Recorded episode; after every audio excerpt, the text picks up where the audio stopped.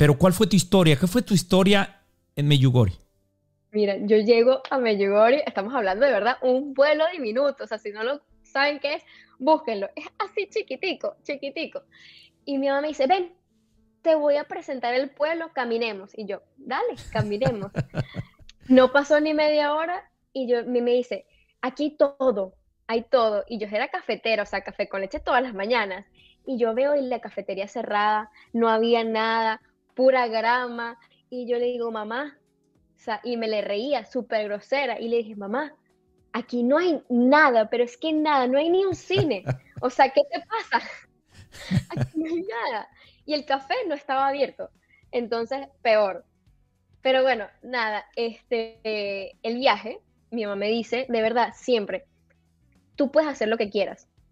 Tú no tienes que venir a las charlas si no quieres, no tienes que ir a las misas, no tienes que ir a las adoraciones, no tienes que hacer nada. Y yo, ok. Entonces el primer día yo me quedo así, Héctor, en la habitación como que pensando y que, porque iban a, Rosario, después eh, misa y después oración.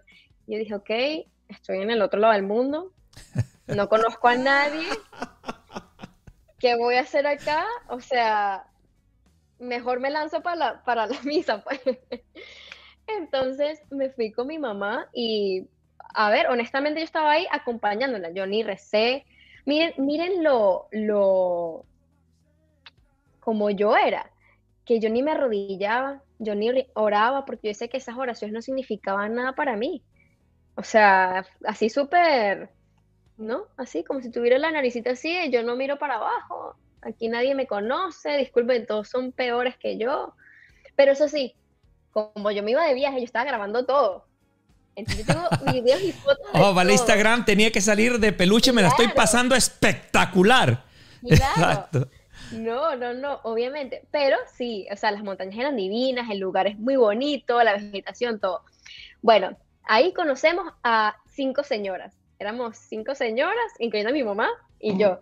Y nada, estamos allá y vamos a las charlas, a todo. A mí me llama mucho el interés, o sea, me llama la atención. Y nos invitan al castillo de Nancy Patrick, que son una pareja de Canadá que se mudan a Medjugorje, ella, ella es croata, si no me equivoco. Y su testimonio es sobre la familia. Y a mí eso me impactó muchísimo porque yo de toda la vida, o sea, yo ahí me recordé que yo de toda la vida yo quería tener una familia como las del Opus Dei, juntos con los hijos que Dios nos diera y criando nuestra familia en amor y cariño. Y yo tenía una familia del colegio, los, los D'Angelo, que siempre estaban los cinco hijos el papá y la mamá. Yo decía, wow, yo quiero eso para mi vida. Entonces yo ahí dije, fue como un momento de, y estamos hablando que Patrick era, era un millonario de Canadá. Entonces yo decía, ¿cómo este señor que era millonario vende toda su fortuna y se muda a este pueblo que no hay nada a tener una familia con esta señora? O sea, en mitad de la nada, yo no entendía, pero yo entendí y revivió, o sea, se prendió la llama en mi corazón de que yo quería una familia y una familia en Dios. Pero a ver, yo anoté todo eso y yo calladita, porque yo no iba a dejar que mi mamá me viera, tú sabes, cayendo por la trampa. Sí. O sea, no iba a dejar que eso pasara. Entonces, y yo le digo, mamá, te lo perdiste. Y yo, no, yo he ido, porque mi mamá ya había ido dos veces a Meyugori antes. Bueno, nada, este, luego de eso seguimos, vamos a la montaña, vamos a las misas, vamos a las charlas. Te voy a decir que yo me estaba, o sea, yo estaba oyendo de las confesiones, porque ya había tenido la experiencia de la confesión en México, dos semanas antes. Y yo dije, ya, suficiente, o sea, que, que voy a seguir yo confesando, o sea, yo confesé una cosa en México, específica. Y una señora del grupo, estas cinco señoras que te cuento, dice, o sea, era súper intensa, yo la amo y la adoro, mi tía, yo les digo tía, pero era súper intensa con la confesión, o sea, hay que confesarnos, hay que confesarnos. Y yo como que, bueno, señora, vaya, llega su cola. O sea, vaya. Porque dicen, dicen que mm. eh, Meyugori es el confesionario más grande del mundo y es súper espectacular. Si pueden buscar las fotos, yo lo tengo en mi Instagram. Los sacerdotes agarran una con la bandera del país y el idioma y lo ponen al frente de ellos. Para que tú llegues con el que te se identifica contigo. claro, claro, o sea, con, tu idioma y tu país. Entonces se hacen colas, colas de personas.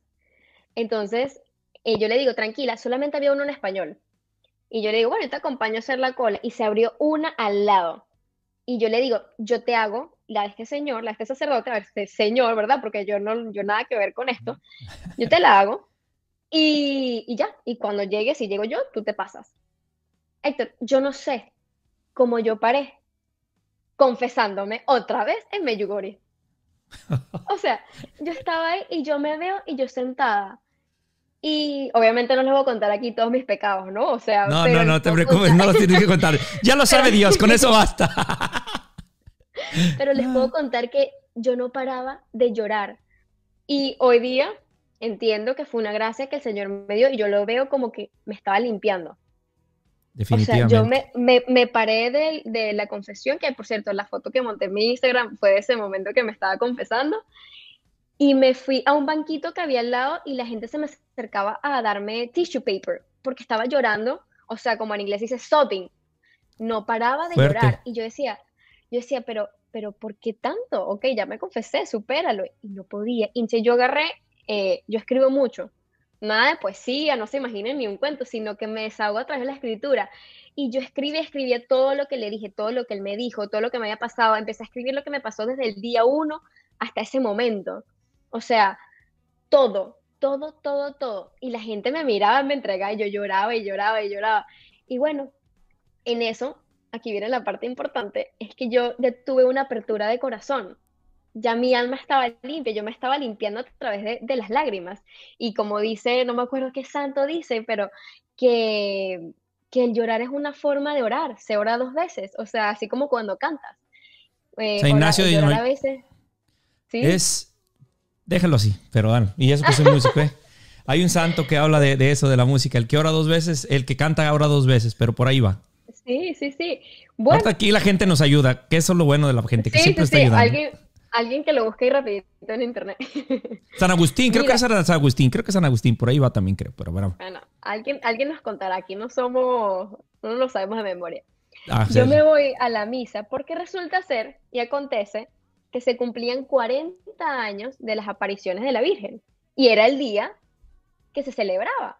O sea, el día exacto que yo me confieso, tengo mis lágrimas hermosas, es el día. Entonces, yo termino de llorar, a ver, todavía sigo llorando, pero poquito, voy donde mi mamá y la abrazo. Y ella me abraza y fue como muy bonito ese momento porque ella estaba orando muchísimo por mí, ¿verdad?